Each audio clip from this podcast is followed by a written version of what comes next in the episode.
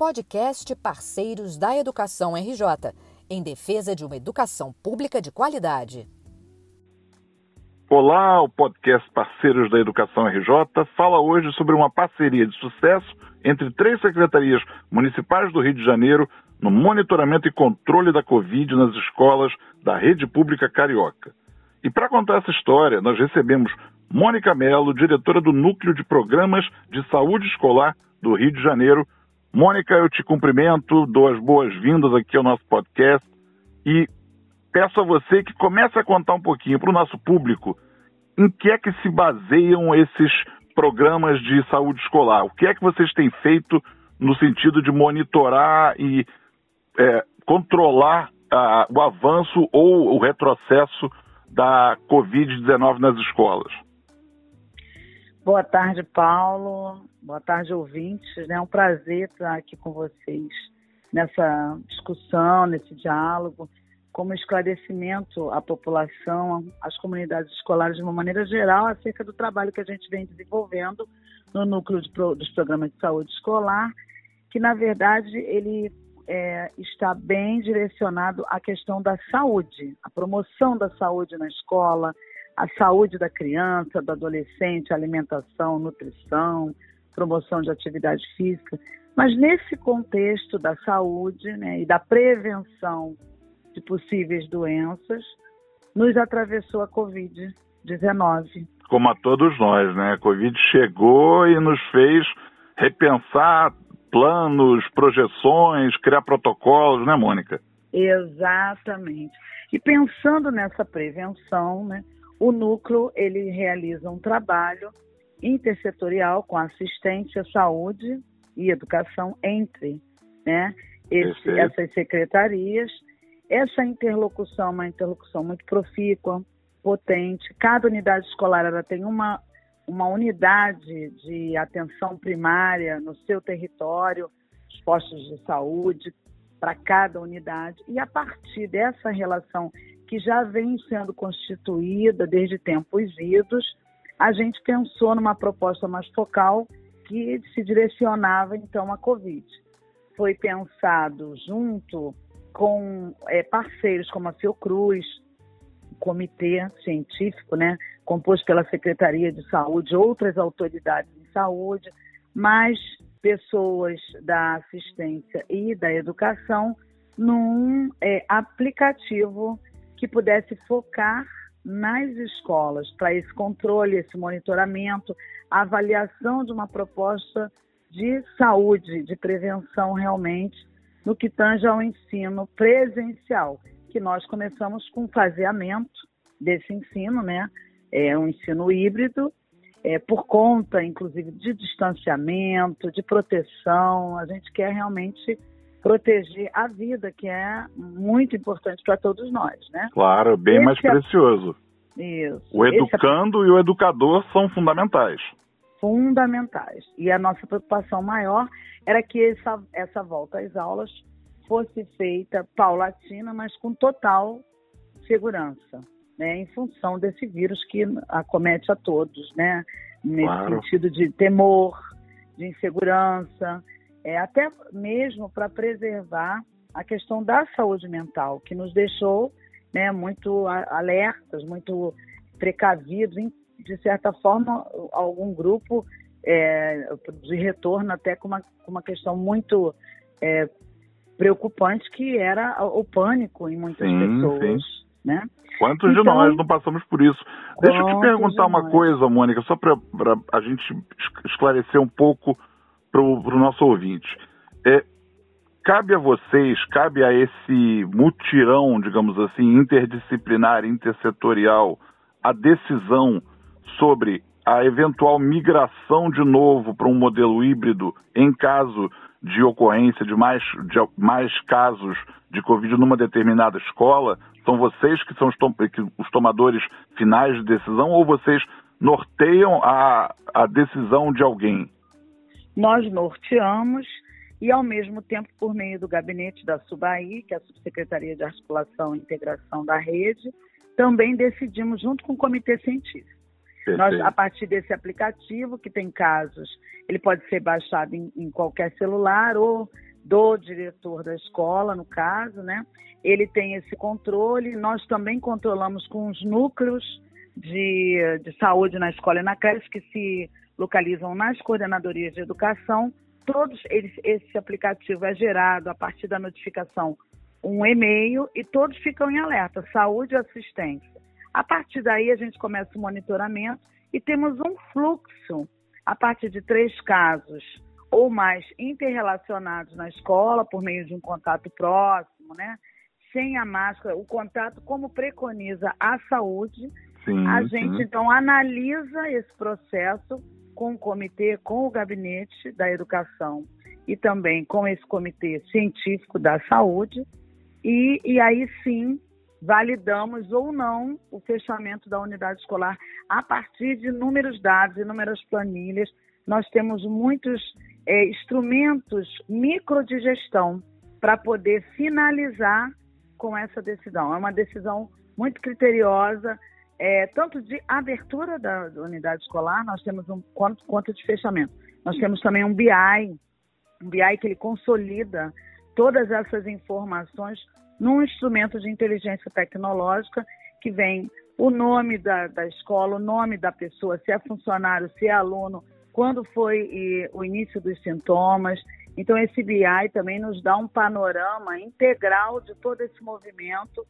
Temos retificações, tem um aplicativo de retificação, porque é, você sabe que a tecnologia também sugere, às vezes, equívocos. Então, claro. digamos, notifica-se um caso de professor. Ah, mas não era professor, na hora de clicar era um estudante. Temos um aplicativo que, no, que retifica e nós rastreamos essa notificação já para uma análise mais precisa. Tudo isso é balizado também em discussão sempre com o território. O território em que está inserida a comunidade escolar nunca fica à parte. Inclusive, a partir dessa necessidade da Covid, nós criamos é, o Comitê Local de Saúde e Ambiente Escolar, que é composto como é, presidente desse comitê, digamos assim, né, como um dos representantes bem importantes, a direção da escola. Mas ele é composto com professores, é, a participação de responsáveis, alunos, funcionários. Então, essa discussão ela começa mesmo com toda a capilaridade de informação das três secretarias, é, ela começa também no território né? Uma Aí. discussão de apropriação, consciência desse, desse, dessas informações que são tão importantes para a gente fazer essa mitigação realmente do vírus, né? Claro, não, e é interessantíssimo porque a informação que você traz é, dissolve eventuais mitos de que ah, as decisões são tomadas por palpite ou no achômetro. Não é, é tudo baseado em dados, tudo consubstanciado, tá lá, tudo evidente. Eu até aqui me permito uma brincadeira, quer dizer, vocês têm uma espécie de centro de operações de, das escolas, né? Vocês com, a, com BI, com toda essa tecnologia de que vocês dispõem, vocês têm um painel em tempo real do que está acontecendo e é a maior rede, aliás, é a maior rede educacional latino-americana nossa, não é isso? Isso, isso. Perfeita sua observação, Paulo.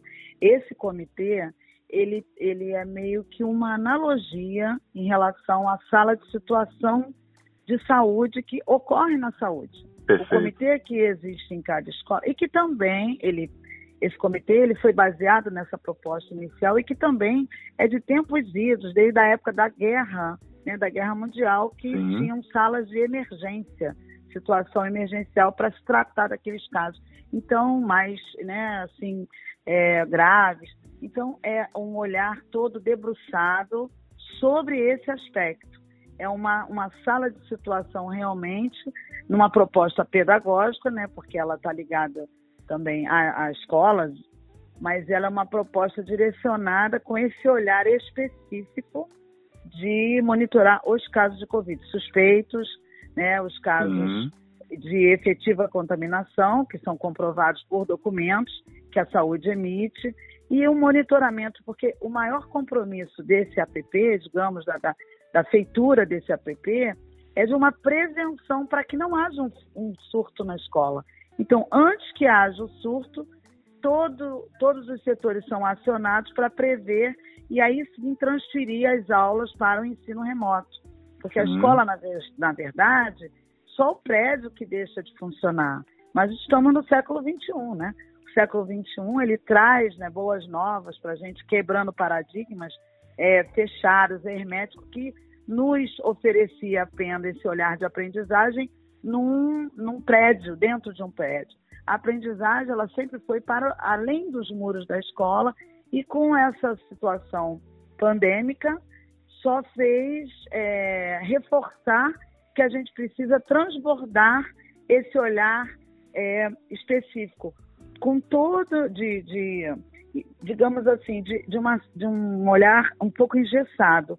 A gente, a escola é importante, o prédio é importante, mas a gente precisa se adaptar, se reinventar, ressignificar propostas que, os, que o século e que as novas abordagens de ensino nos propõem.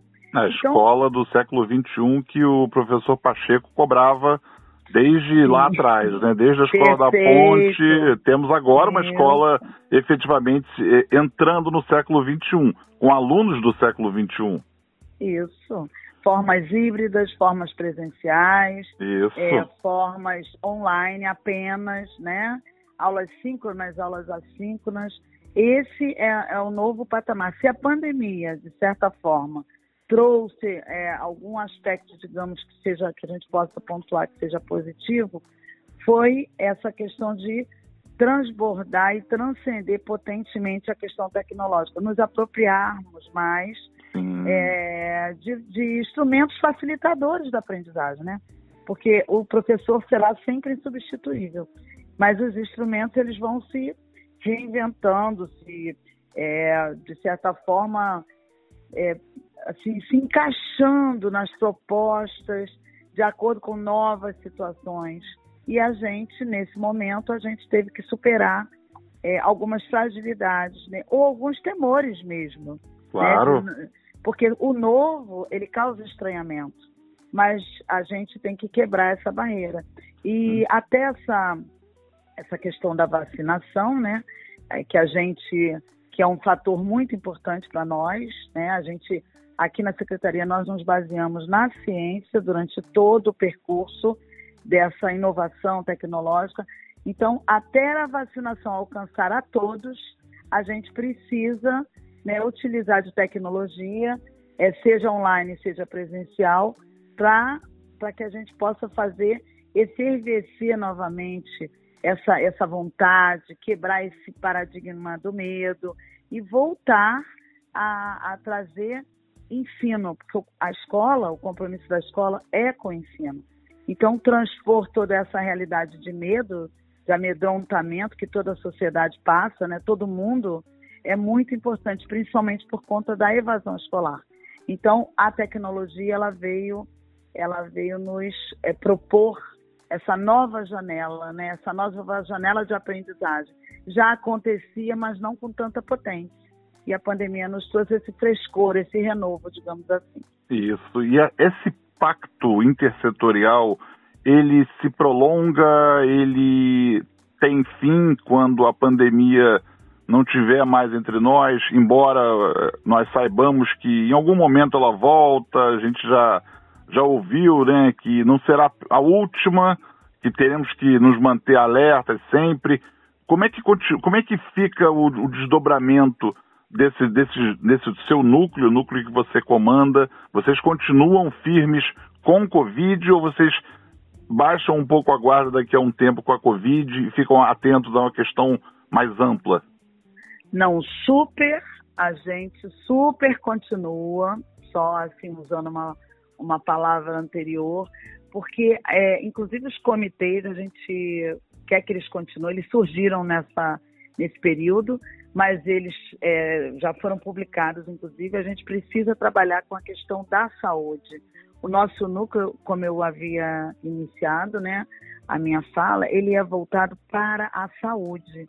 Então, a gente precisa dessa presença na escola, da conscientização, de trabalhar indicadores que o próprio governo federal nos indique, porque o, o PSE ele é uma proposta inicialmente do governo federal. Sim. Porque essa relação de saúde com a escola, ela já acontece há muitos anos. Ela só foi decretada, digamos, de uns anos para cá. Mas a gente trabalha com a questão da saúde bucal, da importância do crescimento, do desenvolvimento das crianças e dos jovens, medidas de proteção à vida, cidadania, promoção da solidariedade, incentivo ao protagonismo juvenil, a saúde de uma forma integral, olhando para o homem lateral, realmente é isso que a gente, porque isso, esse impacto da saúde, ele atinge diretamente a questão do ensino-aprendizagem, né? A questão claro. da vida e a questão do ensino-aprendizagem. Se você está bem integralmente, você aprende com mais facilidade, você entende com mais facilidade. Então, é, o nosso núcleo ele é para além da pandemia, né? O comitê, né, o CLSAI, que a gente costuma é, utilizar a sigla, o Comitê Local de Saúde e Ambiente Escolar, ele é para além da pandemia nós estamos bem unidos intersetorialmente para continuar apoiando é, as necessidades que a escola, em seu território, de certa forma, salienta, mas também não só apoiando, trazendo discussões para que a saúde seja sempre entendida e possa vislumbrar, de certa forma, uma vida melhor para todos os cidadãos. Porque a gente trabalha para isso, né? Somos servidores públicos para servir ao público e também para a gente oferecer, em parceria com a questão do ensino, uma promoção de saúde integral. Esse que é o nosso norte maior no núcleo. Então, ele possivelmente ele vai ficar mais potente ainda. A gente espera um dia poder dizer, lembra a época da pandemia, como a gente se reinventou, como a gente foi, de certa forma, uma luz né, nas discussões no chão da escola sobre questões é, que não eram nem informadas, então nós informamos, nós formamos, nós redirecionamos toda essa proposta do conhecimento. Né? A saúde é conhecimento. Saúde, escola, e, e que e também nos atravessa muito a questão da vulnerabilidade, né? da, da proteção ao educando. Eu acho que o nosso trabalho perpassa por esses cuidados. E quem não gosta de ser cuidado, né, Paulo? Todos nós. Aliás, Todos falando nós. em quem não gosta, eu estava pensando aqui, eu queria que você me desse números para ajudar o nosso ouvinte a entender. Você é o cargo que você exerce te coloca como uma espécie de prefeita. Quantas pessoas estão, vamos considerar que nós temos uma rede de 1.500 escolas aproximadamente, certo? Sim, 1.543 escolas quantas pessoas aproximadamente fazem parte dessa cadeia que você comanda?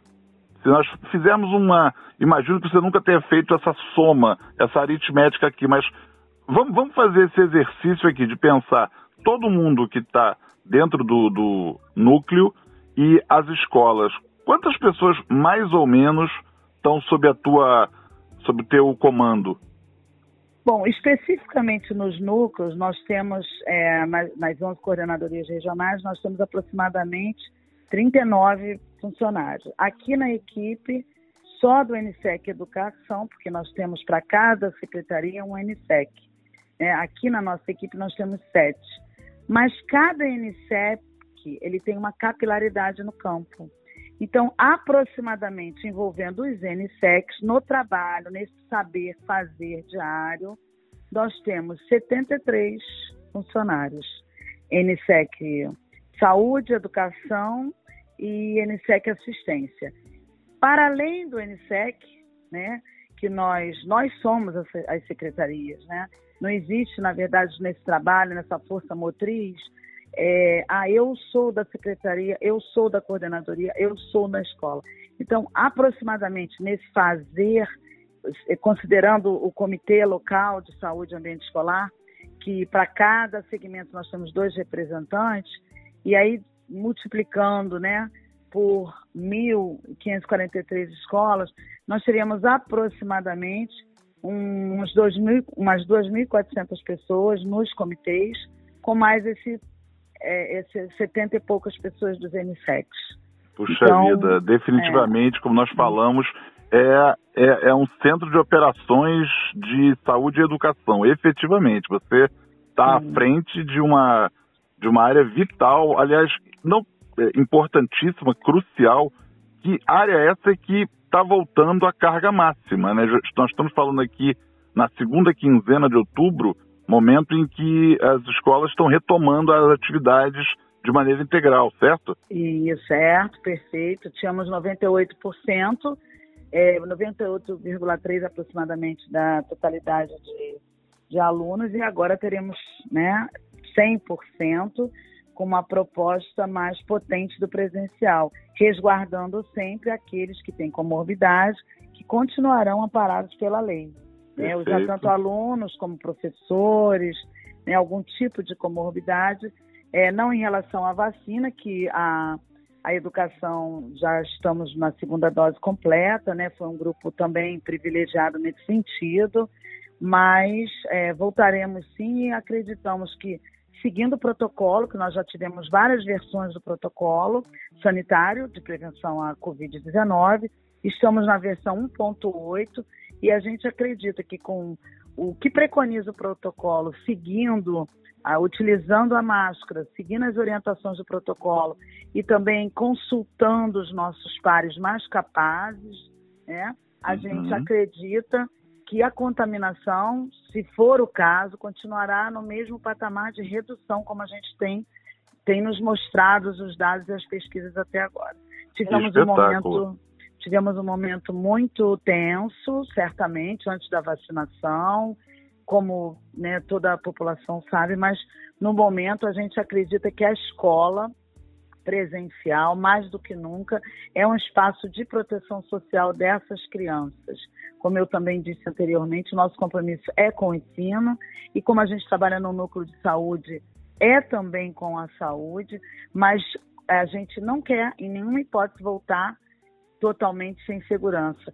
Os uhum. critérios foram muito discutidos com o comitê científico, então nós só estamos voltando porque a gente tem a certeza de que seguindo todas as orientações, a gente tem uma barreira de proteção muito grande e a gente não pode esquecer dos outros fatores que levam a criança para a escola, o jovem e o adulto, que nós temos também o PEJA, né? A gente ainda é um, equipamento, uma instituição de capilaridade, de potência e de ancoragem, eu, diga, eu diria assim. Uma, a escola é um equipamento de ancoragem. A sociedade precisa da escola como referência para continuar se desenvolvendo, se informando, formando, se autoformando. Esse é o nosso olhar. Eu não estou sendo piegas, eu, eu estou dentro de. Eu tenho 36 anos de magistério, não é... tem pieguice alguma, muito não, pelo contrário. Muito pelo é, contrário. Você pode ter certeza de que não há, não há nenhuma percepção de pieguice nisso que você diz, a gente entende do lado de cá perfeitamente, é parceiros, é parceira das escolas, dos professores, diretores, coordenadores pedagógicos, das, é, de todas as coordenadorias, é, parceiros, está muito feliz. É, essa entrevista que eu faço com você é, é fruto de uma, de uma demanda para que nós contássemos para mais gente, para o nosso universo, a história de sucesso de vocês e aí eu queria te perguntar, eu queria deixar para você mais uma pergunta sobre se você imagina que esse, essa ação toda que está sendo tomada será capaz de reverter o processo de evasão que o secretário comentou conosco, que é gravíssimo. Nós fizemos entrevista também com a Unicef. Queria entender se você também estima que é, consiga reverter essa perda, quer dizer, é, é mais é, alunos alijados aí de um processo educacional? Nós estamos fazendo um esforço muito grande com a busca ativa, com inclusive com o trabalho intersetorial do PSE, né, para minimizar a evasão escolar. Inclusive fazendo todo um trabalho de busca até nos postos de saúde, porque essas ações elas são orquestradas, né? Institucionalmente, mas elas também podem brotar do próprio território, de um olhar mais específico em cada território. Então, eu tenho certeza que a gente, ao longo do processo, né, com vários gatilhos, com vários mecanismos de busca, a gente vai conseguir reverter a evasão escolar. 100% é o nosso desejo, mas eu penso que ainda é assim um anseio, né, uma pretensão, mas a gente vai atrás do nosso desejo, a gente vai atrás da nossa pretensão. A gente tem algumas fragilidades é, que é do Brasil, não é especificamente da secretaria, mas eu garanto a você que a gente tem se debruçado é, num esforço conjunto, digamos assim, com as parcerias como a Unicef, né, com outros parceiros, com as, as é, situações que são criadas nos próprios territórios. Nós temos o, o NIAP, né, que é um núcleo também que trabalha conosco com assistente social, psicólogos e professores. Nós temos os próprios diretores de escola que, numa busca incansável, eles fazem essa interlocução com o campo, tentando resgatar os, os alunos. O, o PSE ele tem uma, um olhar também de contato, um olhar de é, nos mínimos detalhes, por exemplo, se aquela criança passou num posto de saúde para uma consulta e não está indo à escola, a gente investiga o porquê e a gente deve muito isso também aos nossos pares das coordenadorias e aos nossos parceiros de sempre, que são os gestores das unidades escolares. Eles são os carros-chefes, eles são o nosso braço direito, nosso braço esquerdo. É, mas para isso, é, a gente precisa estar tá caminhando sempre no mesmo eixo, né? Que é alcançar esse menino, alcançar esse jovem, alcançar esse aluno. Eu não vou dizer para você que não, o trabalho intersetorial ele não é um desafio. Ele é um desafio, assim como a busca ativa também. Assim como essa evasão. A evasão é um problema muito maior do que a gente possa vislumbrar. Mas Sem a dúvida. gente tem que começar. A gente já começou. Já começaram, e a gente é. não pode perder esse fio. A gente, a gente pode fazer um trabalho no micro, né, no médio e no macro. E esse trabalho, ele em conjunto, ele tomar uma força, uma, uma, uma situação de energia que provoque uma volta, que é um direito, uma volta à escola, que é um direito do cidadão, é um direito do aluno. A vaga é direito e a gente tem feito uma política pública pensando nesse direito. Mônica, eu só, só me cabe te agradecer muito por essa aula, pela atuação de vocês, por essa intersetorialidade que funciona. É importante a gente ver órgãos públicos falando o mesmo idioma, todos, como você disse, numa mesma direção, todos é, alinhados. Eu agradeço demais pela tua participação no podcast é, da Parceiros da Educação RJ e deixo sempre aqui o microfone aberto para você, para você vir nos dar boas notícias sobre os desdobramentos do, do programa, dos programas de saúde escolar, nos contar como é que você está conseguindo ajudar no resgate dessas crianças, na busca ativa. Eu realmente te agradeço muito por esse papo tão, tão agradável, tão esclarecedor. Olha, Paulo, a recíproca é verdadeira. Eu quero agradecer não só aos parceiros aqui do, das, das secretarias, de uma forma geral, mas aos parceiros da educação, a Paula Viana, que sempre foi tão atenta, né? Às necessidades do, dos nossos alunos também, aos projetos que vocês vêm implementando, apoiando, aos colaboradores. Eu penso que juntos realmente nós somos mais fortes nesse caminhar. Quero Com agradecer certeza. a oportunidade e dizer que a gente está em busca de uma sociedade mais igualitária, com mais equidade, né, com mais paridade, a partir de todo esse trabalho que a gente se debruça aqui com, com muita com muito atravessamento, digamos assim, com muita força, com muita transparência, com muita lisura, que a gente trabalha realmente para que dê certo, para que a educação do nosso país, de uma forma geral, dê muito certo. E agradeço mais uma vez. Já está dando certo, Mônica. Muito obrigado novamente. Um abraço. Tchau, tchau. Paulo. Outro.